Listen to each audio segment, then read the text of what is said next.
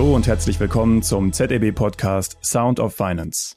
In unserer heutigen Episode geht es um die interessante Frage, was das Thema Vertrieb mit dem Thema Kultur zu tun hat. Die meisten von euch würden diese beiden Worte vermutlich nicht sofort in einen direkten Zusammenhang setzen. Aber der Vertrieb von Finanzprodukten ist einem massiven Wandel unterworfen. Digitalisierung, Kundenzentrierung, geänderte Kundenbedürfnisse, neue Wettbewerber sind hier nur einige der Schlagworte.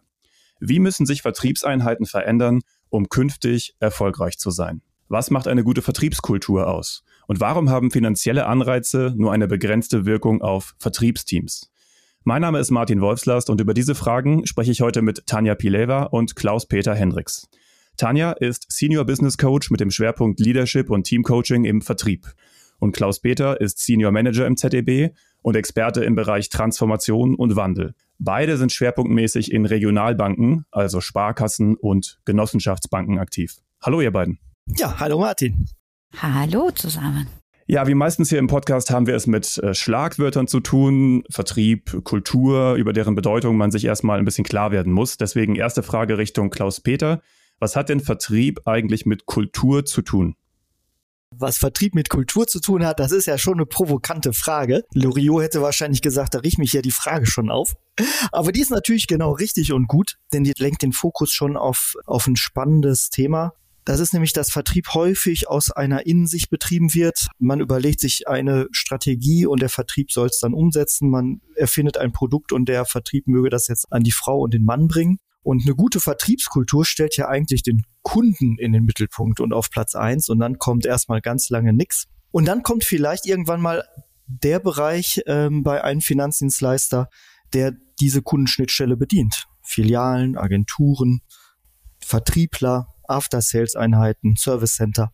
So, und wenn der Kunde wirklich im Zentrum steht, dann müssen bei allen relevanten Fragestellungen und, und strategischen Entscheidungen ja diese Kunden und auch diese, diese Menschen, die in diesen kundennahen Einheiten arbeiten, aktiv eingebunden werden. Und wir sehen, dass das heute nicht, nicht immer der Fall ist und ehrlich gesagt zu wenig der Fall ist. Und vielleicht liegt der Ursprung dieses Defizits ja in der mangelnden Wertschätzung für die Menschen, die im Vertrieb arbeiten, was so ein bisschen ja die Frage impliziert, was hat Vertrieb mit Kultur zu tun, nicht wahr?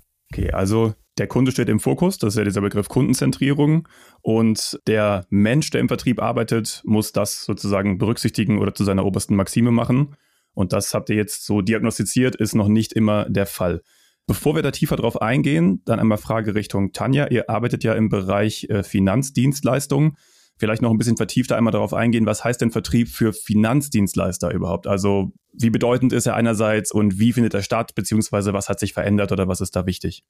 Aus meiner Perspektive ja, ist und bleibt der Vertrieb künftig auch das Herzstück der Finanzdienstleistungsbranche. Ja, weil wenn wir ehrlich sind, die besten internen Prozesse, ja, die durchdachteste Produktentwicklungsmaßnahme, Marketingstrategien, die bringen herzlich wenig, wenn am Ende das daran scheitern sollte, dass die richtigen Produkte erfolgreich dann an die Kundschaft gebracht werden. Das heißt, die Bedeutung, die ist nach wie vor genauso stark. Was sich natürlich aber verändert hat im Laufe der Zeit, sind die Erwartungen der Kunden. Ja, wenn das früher so das klassische Dreieck war zwischen Rendite, Sicherheit, Liquidität, dann ist heute noch viel mehr dazu gekommen. Also die Produkte, die müssen ethisch vertretbar sein, die müssen für die Kundschaft auch leicht zugänglich sein, leicht verständlich sein. Und das ist schon ein großer Paradigmenwechsel. Also weitere Faktoren, die aus meiner Sicht dazukommen. Du hast ja diese Veränderung angesprochen. Was hat sich heutzutage verändert?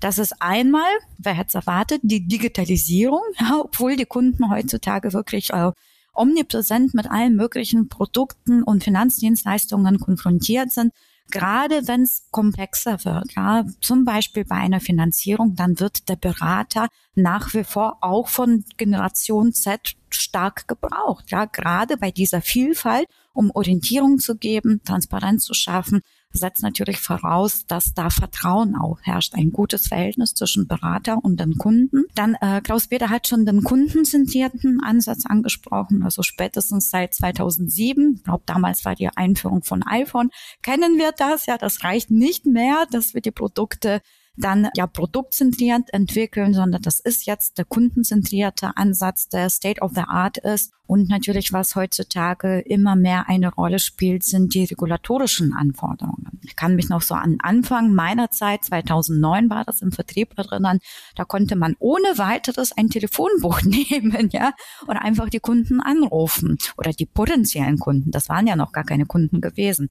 Heutzutage ist es natürlich nicht mehr vorstellbar. Und all das und natürlich auch viele weitere Faktoren spielen da eine bedeutende Rolle bei den Veränderungen. Okay, also den Anfang der Antwort kann ich sehr gut nachvollziehen. Das beste Produkt oder alles, was man sich ausgedacht und entwickelt hat, bringt nichts, wenn man es dann am Ende nicht verkauft äh, bekommt oder wenn es den Kunden gar nicht erreicht. Als ja, also die zentralen Punkte der Veränderung äh, hast du genannt Digitalisierung, Komplexität, die nötige Kundenzentrierung oder auch Regulatorik, dass man bestimmte Sachen vielleicht gar nicht mehr darf. Jetzt arbeiten Banken und Versicherungen ja schon seit Jahren am Vertrieb und versuchen auch mit den Veränderungen mitzuhalten und sich weiterzuentwickeln.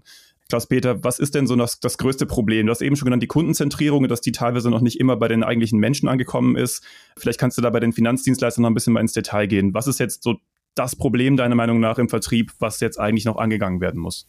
Naja, also auf der einen Seite gibt es natürlich eine ganze Reihe von, von strategischen und konzeptionellen Initiativen, die ja alle richtig sind und die auch alle wichtig sind. Sei es eine Kundensegmentierung oder, oder eine Optimierung von Filialnetzen. Das, das ist alles schon schon notwendig.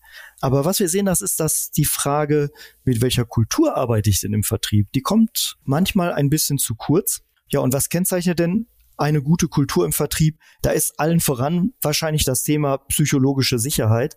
Fühlen sich die Menschen in den Vertriebseinheiten sicher? Haben die den Eindruck, also haben sie, fühlen sich psychologisch sicher in dem Sinne, dass sie den Eindruck haben, sie können Ideen einbringen, sie können Impulse setzen, ohne dass sie letztendlich Gefahr laufen, ständig sanktioniert zu werden von, von Führungskräften oder von der Kultur im Unternehmen, wenn es sich im Nachhinein vielleicht als nicht ganz so äh, gelungen darstellt. Also letztendlich die Bereitschaft, sich einzubringen, nennen wir psychologische Sicherheit. Was Tanja gerade richtig angesprochen hat, ist das Thema Veränderungsbereitschaft, Veränderungsfähigkeit im Vertrieb. Tanja hatte gerade ja eine ganze Reihe von Aspekten angesprochen, die sich in den letzten Jahren geändert haben.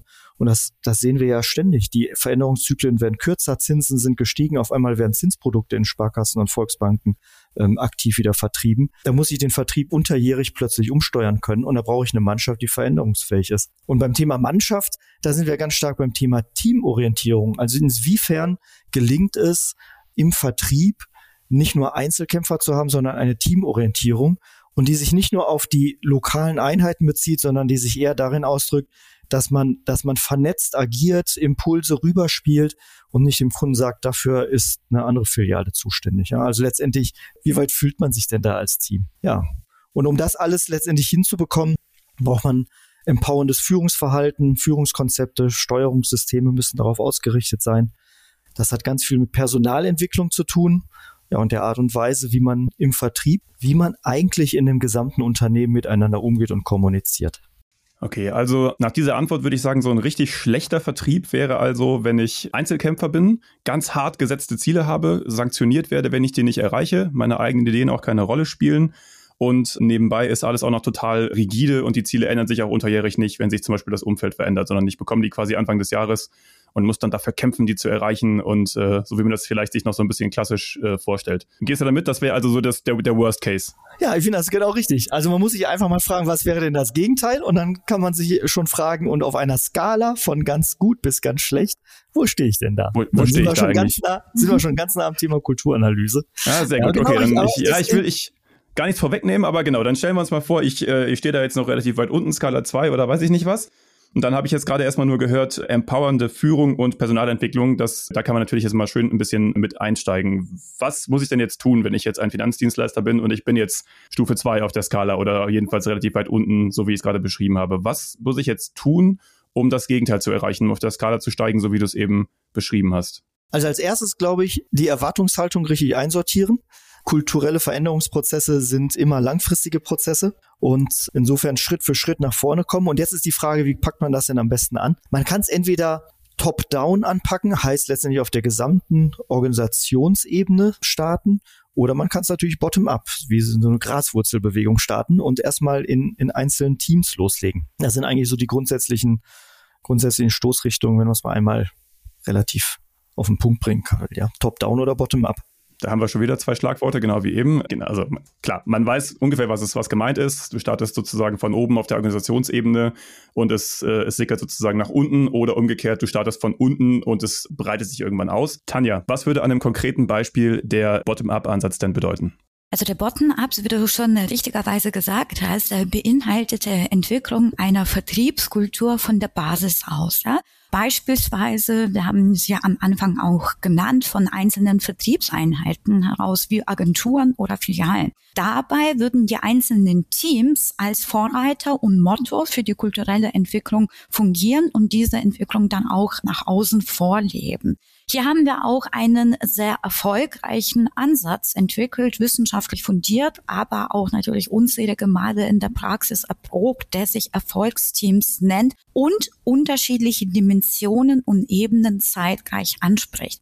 Was hat es jetzt mit diesen Dimensionen zu tun? Die würde ich jetzt gerne kurz erörtern. Die erste Ebene, erste Dimension ist das Wollen, also das intrinsische Wollen, diese intrinsische Motivation nicht top-down vorgegeben, wie wir das gerade in einem Beispiel hatten, so diese Ziele müssen erreicht werden. Die werden auch nicht unterjährig angepasst und jeder ist Einzelkämpfer, sondern das Team ist als Einheit dafür zuständig, erstmal den Nutzen für sich zu verstehen, eigene Ambitionen, eigene Ziele zu entwickeln und sich auch hinter diesen Zielen zu committen. Die zweite Dimension ist das können. Das heißt, äh, in der Begleitung, in der intensiven Begleitung werden sowohl die Führungskräfte der Einheit als auch die einzelnen Mitglieder dann dazu auch befähigt, diese Ziele bestmöglich, effizient und effektiv erreichen zu können. Ja, durch Coaching, durch Training und Sparring.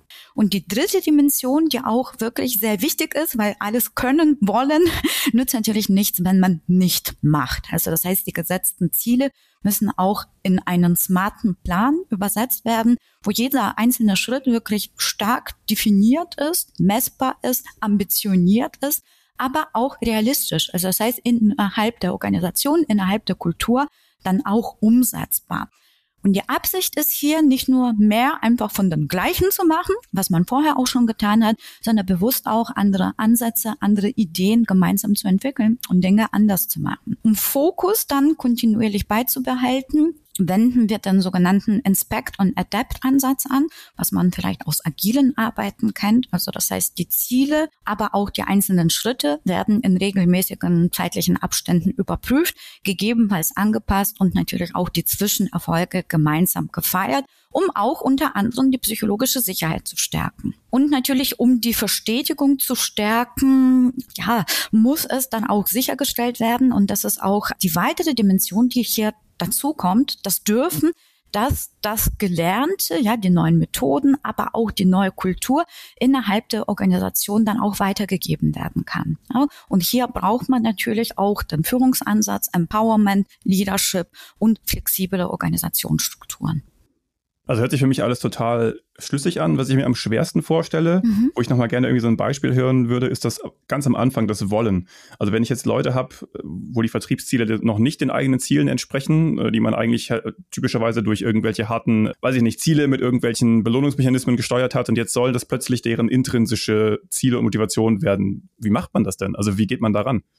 Mhm. Das ist in der Tat eine sehr gute Frage. Ne? Wenn wir die Kultur im Vertrieb betrachten, dann sind die Menschen auch jahrelang äh, von Anfang an so konditioniert worden, dass man extrinsisch motiviert ist, ja, durch äh, irgendwelche Belohnungssysteme, die dann eher von außen darauf einzahlen, dass die Menschen etwas erreichen wollen. Ne? Es gibt ja auch nicht irgendwie die mustergültige Maßnahme, dass man auf einen Knopf drückt und plötzlich ist jeder sofort, sofort gewillt und äh, bereit, dann gewisse Ziele zu erreichen.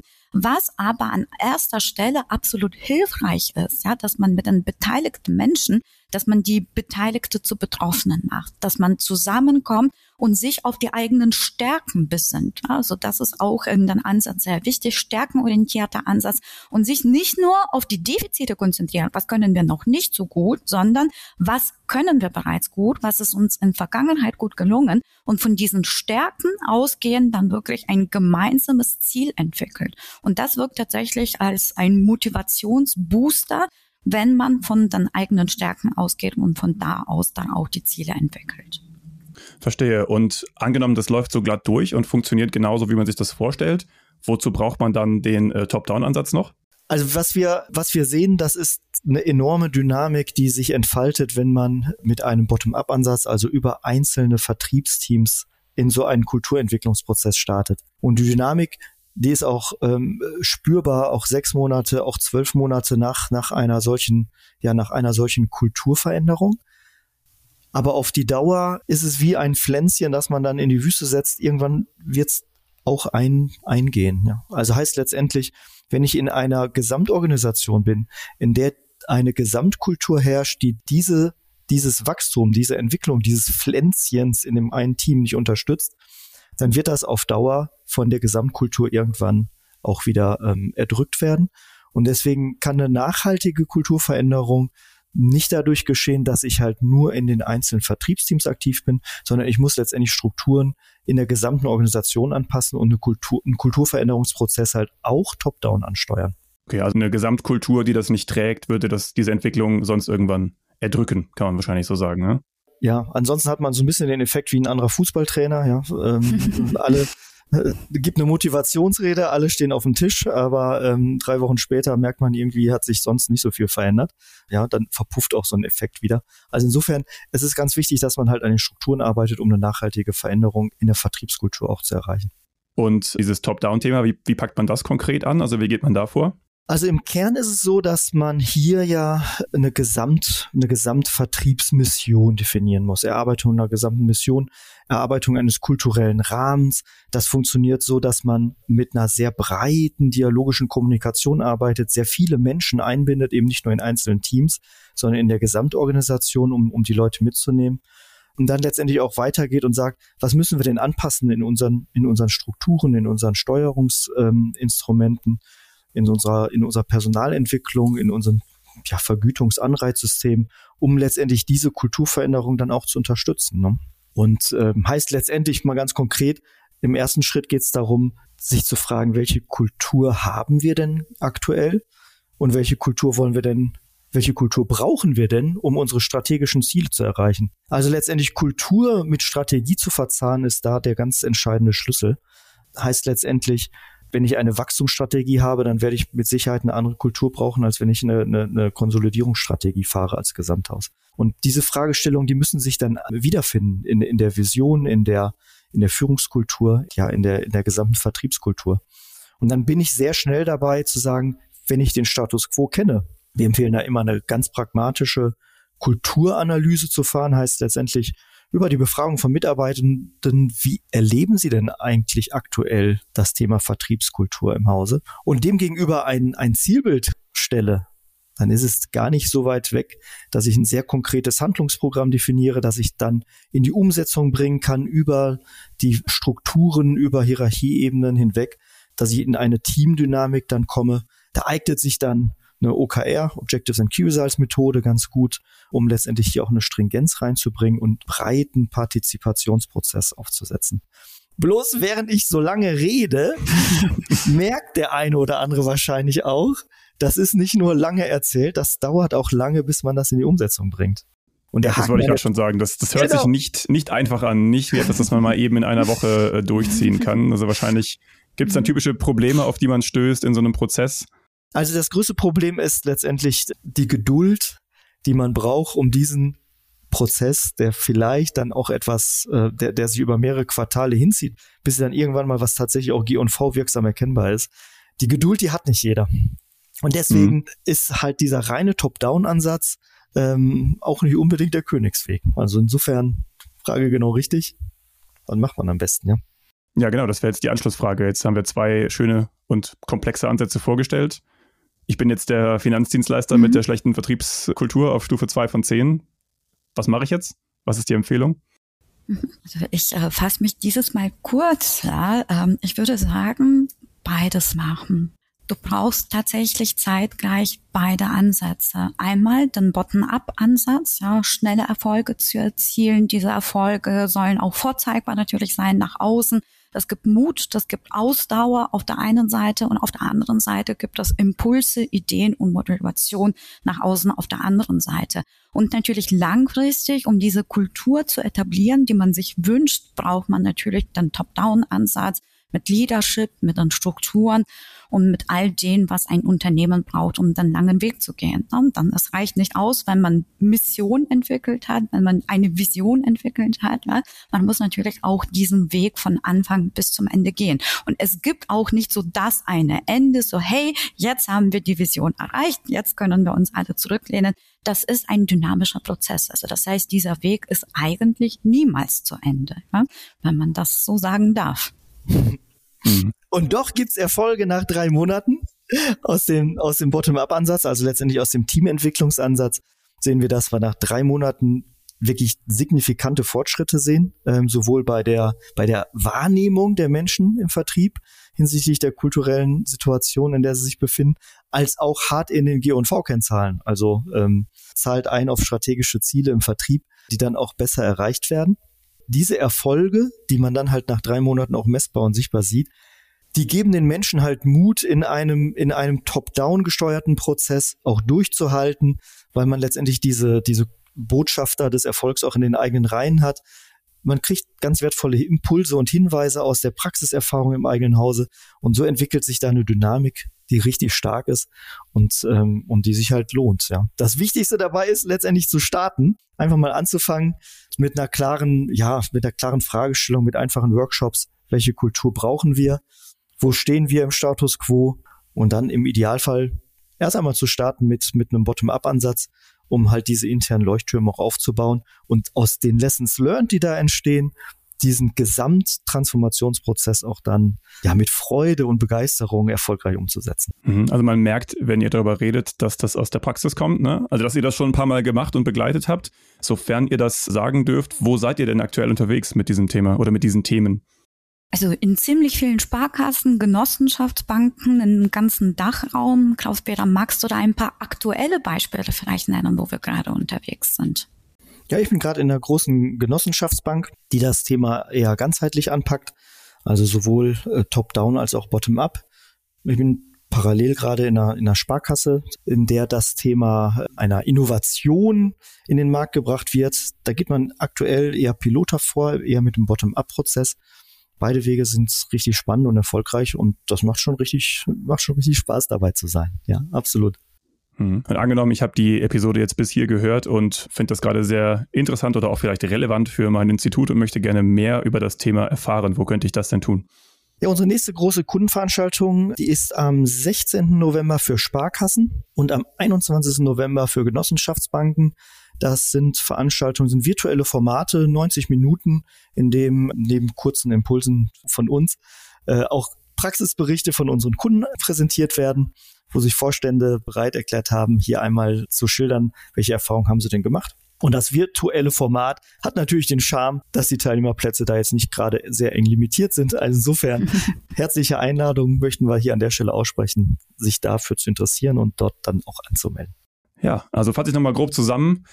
Ein Vertrieb, der auf der einen Seite den Kunden in den Fokus rückt und auf der anderen Seite mit äh, ja, Veränderungen oder stark steigender Komplexität mithalten kann, dem muss eine, eine gute Vertriebskultur zugrunde liegen. Das heißt, der Mensch, der im Vertrieb arbeitet, muss das mittragen können. Um das zu erreichen, gibt es zwei Möglichkeiten, Bottom-up und Top-down. Bottom-up würde heißen, von unten, also von den Vertriebseinheiten zu starten und da habe ich jetzt mitgenommen, wollen, können, machen und dürfen. Also man muss dafür sorgen, dass die Vertriebsziele sozusagen intrinsisch werden und äh, die Leute dazu befähigen und eben auch dafür sorgen, dass keine Blockaden da sind. Das kann aber nicht bis zu Ende funktionieren, wenn es eine Gesamtkultur gibt, die das nicht mitträgt. Das heißt, man sollte bestenfalls gleichzeitig auch top-down an der organisationsweiten Kultur arbeiten, am besten eine Kulturanalyse machen, gucken, wo der Status quo ist und den gegenüberstellen mit einem Zielbild, der das, was man da versucht, bottom-up zu erarbeiten, auch mitträgt. Habe ich das so richtig zusammengefasst? Ja, ganz genau. Schnelle Erfolge in den einzelnen Teams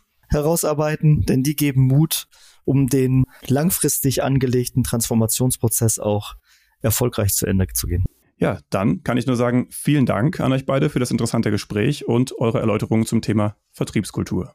Vielen Dank. Herzlich gern, lieber Martin. Unsere Kontaktdaten darüber hinaus findet ihr wie immer in der Episodenbeschreibungen und wie immer freuen wir uns auch über Kommentare, Feedback, Meinungen, über die sozialen Medien oder per E-Mail. Und wie immer, wenn euch der Podcast gefallen hat, dann lasst uns gerne eine gute Bewertung da. Vielen Dank und bis zum nächsten Mal.